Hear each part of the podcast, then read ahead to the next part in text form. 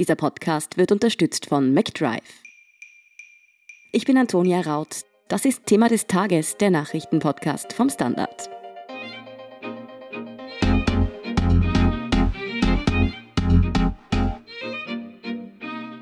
Der tschetschenische Videoblogger Mamichan U alias Martin B. ist Samstagabend in Gerasdorf kaltblütig erschossen worden. Nach dem Attentat auf einem Firmengelände hat die Polizei bereits zwei Verdächtige festgenommen. Sie befinden sich in der Justizanstalt Korneuburg. Vieles deutet darauf hin, dass der Mord ein politisches Attentat war. Was wir über den Fall bisher wissen und warum ein Tschetschene in Österreich Opfer eines Politmordes geworden sein könnte, das erklärt Russland-Korrespondent André Ballin vom Standard. André, Mamichan U oder auch Martin B. ist am Wochenende in Gerasdorf ermordet worden. Was wissen wir denn bisher über den Fall? Naja, also so richtig viel natürlich nicht. Also er wurde erschossen und äh, es sieht alles nach einem Auftragsmord aus. Also die zwei Tatverdächtigen sind wie das Opfer ebenfalls Tschetschenen. Das, das ist bisher bekannt. Martin B. ist 2005 von Tschetschenien nach Österreich geflüchtet und hat hier politisches Asyl bekommen. Warum musste er seine Heimat Tschetschenien denn verlassen? Welcher Konflikt schwelt dort? Also warum er seine Heimat verlassen musste, das ist eigentlich gar nicht so ganz klar. Also aus der tschetschenischen Community heißt es, dass Mami Khan, äh, so heißt er wohl, äh, kein Separatistenkämpfer gewesen ist. Also er hat keine Züge gesprengt, keine Terroranschläge verübt oder Geiseln genommen.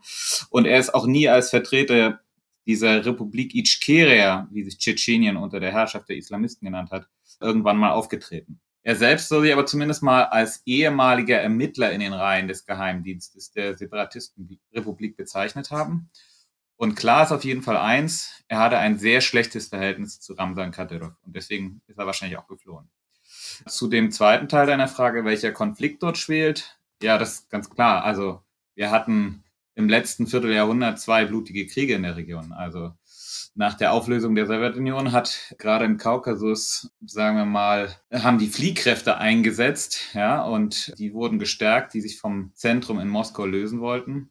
Teilweise durch Boris Jelzin bestärkt, der im Machtkampf mit Michael Gorbatschow damals den Regionen geraten hat, sich so viel Freiheit wie möglich zu nehmen. So war sein Spruch damals. Ja, und die Tschetschenen haben das sehr wörtlich genommen und haben sich sozusagen abgespalten damals, Anfang der 90er, von Russland. Das hat man eine Zeit lang hingenommen. Und dann vor den Wahlen im Prinzip in den Präsidentenwahlen 1996, also schon ein bisschen vorher, hat man gedacht, nichts ist besser als ein kleiner kurzer Krieg, um die Popularitätswerte zu erhöhen und hat man gemeint, man könne Tschetschenien wieder zurückholen. Aber der erste Tschetschenienkrieg ist ja ziemlich böse ausgegangen für Moskau. Der zweite unter Putin dann um die Jahrtausendwende auf jeden Fall schon mal besser. Man hat also sozusagen die Rebellen dort oder die Separatisten geschlagen. Offiziell ist der Krieg inzwischen längst vorbei und die meisten Warlords, also sind ja auch schon tot. Aber ein Pulverfass, würde ich sagen, ist die Region immer noch. Also deswegen wird ja Kadyrov in Moskau so hofiert. Er hat die Situation unter Kontrolle gebracht. Mit brutaler Gewalt natürlich und mit, sagen wir, teilweise der gleichen Ideologie wie die Separatisten selbst. Also die Scharia gilt dort mehr als die Verfassung. Aber zumindest ist nach außen hin ruhig. Du hast den tschetschenischen Machthaber Kadyrov jetzt schon erwähnt. Martin B. war in der tschetschenischen Community in Österreich ja kein Unbekannter, vor allem da er diesen Machthaber Kadyrov in YouTube-Videos sehr kritisiert und richtiggehend beschimpft haben soll. Kurz erklärt, wer ist denn dieser Machthaber Kadyrov und warum ist es so gefährlich, sich mit ihm anzulegen? Vorweg. Also ich kann kein Tschetschenisch, sondern Russisch. Also genau weiß ich also auch nicht, was er gesagt hat. Aber äh, was ich so aus den russischen Quellen erfahren habe oder wie das übersetzt wurde, war es eigentlich weniger inhaltliche Kritik als wirklich wüste Beschimpfung an Kadyrov. So, und das ist natürlich tatsächlich gefährlich. Kadyrov ist ja im Krieg groß geworden und das hat natürlich seine Persönlichkeit geprägt. Er gilt als sehr grausam. Menschenrechtler werfen ihm Entführung, Folter und Morde vor. Und dabei geht er halt nicht nur gegen mutmaßliche Terroristen vor, sondern auch gegen deren Familienangehörige, gegen sexuelle Minderheiten. Er hat also Schwulen und Lesben in Tschetschenien äh, verfolgen lassen. Sein Informationsminister hat nachher gesagt, in Tschetschenien gäbe es sowas gar nicht. Oder er geht auch gegen Menschen vor, die ihn einfach nur kritisieren. Also in Tschetschenien hat er die absolute Macht. Er bestimmt über Leben und Tod. Wie muss man sich das Leben dort also vorstellen? Was herrschen da für Zustände in dieser russischen Teilrepublik Tschetschenien?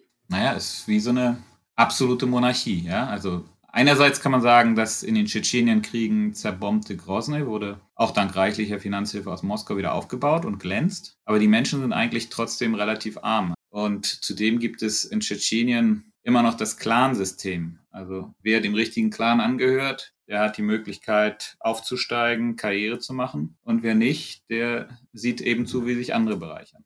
Kann man ungefähr einschätzen, wie die Tschetschenen selbst ihre politische Führung beurteilen? Wie unzufrieden sind sie?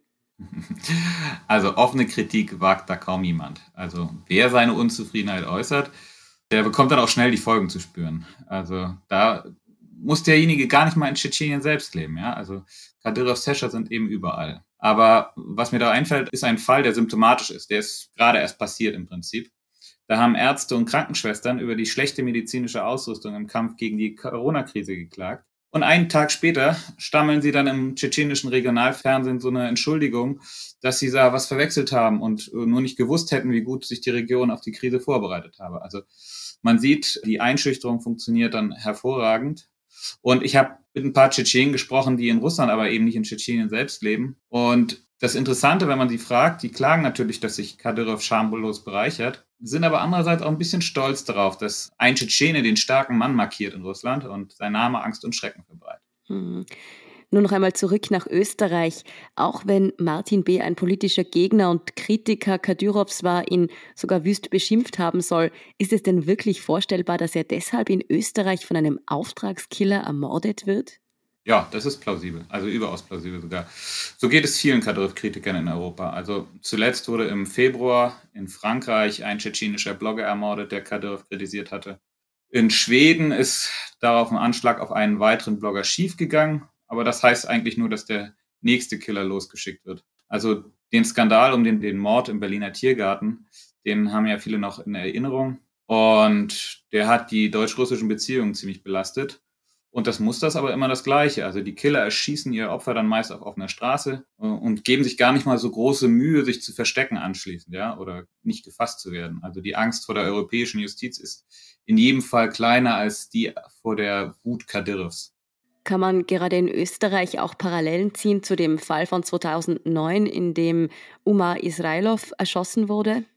Klar, auch da gibt es natürlich Parallelen. Also Mami Khan war natürlich kein gefährlicher Zeuge, aber er hat gegen Kadyrov ausgeteilt und Israilov wollte gegen Kadyrov aussagen, hat Polizeischutz beantragt, nicht bekommen und wurde dann auf offener Straße erschossen. Klappt als Abschreckung ganz wunderbar.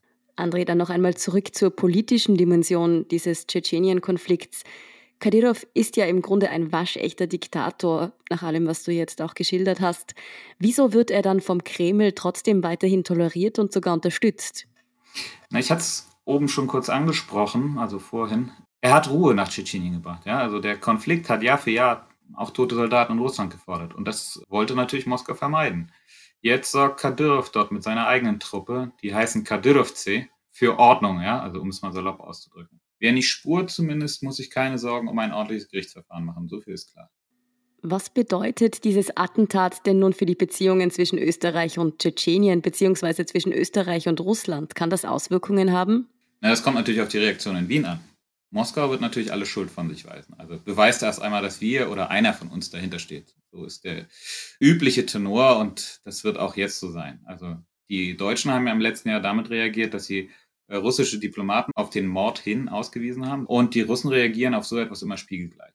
Ja, aber wenn Sebastian Kurz beim nächsten Treffen mit Putin sagt, Schwamm drüber, dann hat man natürlich in Moskau nichts dagegen, Business as usual zu machen.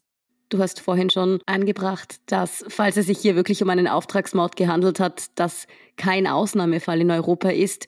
Denkst du also, dass es nicht das letzte Mal gewesen sein könnte, dass der Tschetschenien-Konflikt auch in Österreich Menschenleben fordert? Nein, also das denke ich nicht. Es gibt ja noch eine ganze Reihe von Tschetschenen in Europa und Österreich, die dem Kadyrov nicht grün sind. Und er beschreitet zwar, dass es so eine Abschussliste gibt, aber im Prinzip daran zu zweifeln, ist naiv. Also da wird noch eine, eine ganze Menge wahrscheinlich fallen. Hm. Vielen Dank, André Ballin, für diese Einschätzung. Danke. Wir sind gleich zurück.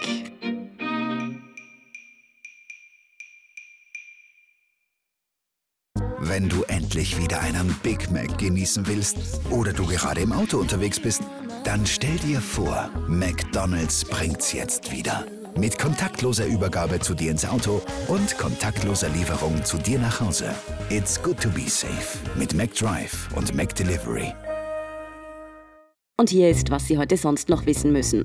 Erstens, VW-Käufer dürfen auch in Österreich gegen Volkswagen klagen. Das hat jetzt der Europäische Gerichtshof entschieden. Demnach müssen die Käufer, die durch die manipulierte Schadstoffsoftware geschädigt wurden, nicht in Deutschland vor Gericht ziehen. Sie dürfen, wenn das Auto in Österreich gekauft wurde, auch hier den Rechtsstreit austragen. Hintergrund ist der Fall von 574 VW-Kunden, deren Sammelklage des Vereins für Konsumenteninformation vor dem Landesgericht Klagenfurt anhängig ist. Zweitens, Verteidigungsministerin Claudia Tanner hat heute das Milizpaket für das österreichische Bundesheer präsentiert. 200 Millionen Euro sollen unter anderem in neue Ausrüstung und Fahrzeuge fließen. Die Opposition hat derweil angekündigt, im Parlament einen Misstrauensantrag gegen Tanner einzubringen. SPÖ, FPÖ und NEOS kritisieren ihre angebliche Orientierungslosigkeit in Sachen Landesverteidigung. Drittens, die Zahl der Todesfälle ist während der Corona-Krise laut Statistik Austria merklich angestiegen. Im März und April seien 4% der Verstorbenen auf Covid-19 zurückzuführen. Das Risiko daran zu sterben war für Menschen über 65 deutlich erhöht. Die höchste Mortalität ist in Tirol festgestellt worden. Und viertens, die Netflix-Serie Little Fires Everywhere thematisiert den tiefsitzenden Rassismus in den USA. Warum die Serie mit Reese Witherspoon und Kerry Washington die Gemüter erhitzt, darum geht es in der neuen Folge Serienreif, dem Serienpodcast vom Standard. Mehr dazu und die aktuellsten Informationen zum weiteren Weltgeschehen liefert Ihnen wie immer der Standard.at. Um keine Folge von Thema des Tages zu verpassen, abonnieren Sie uns bei Apple Podcasts oder Spotify. Unterstützen können Sie uns mit einer 5-Sterne-Bewertung und vor allem, indem Sie für den Standard zahlen. Alle Infos dazu finden Sie auf abo.derstandard.at und dst.at supporter. Danke für Ihre Unterstützung. Ich bin Antonia Raut. Baba und bis zum nächsten Mal.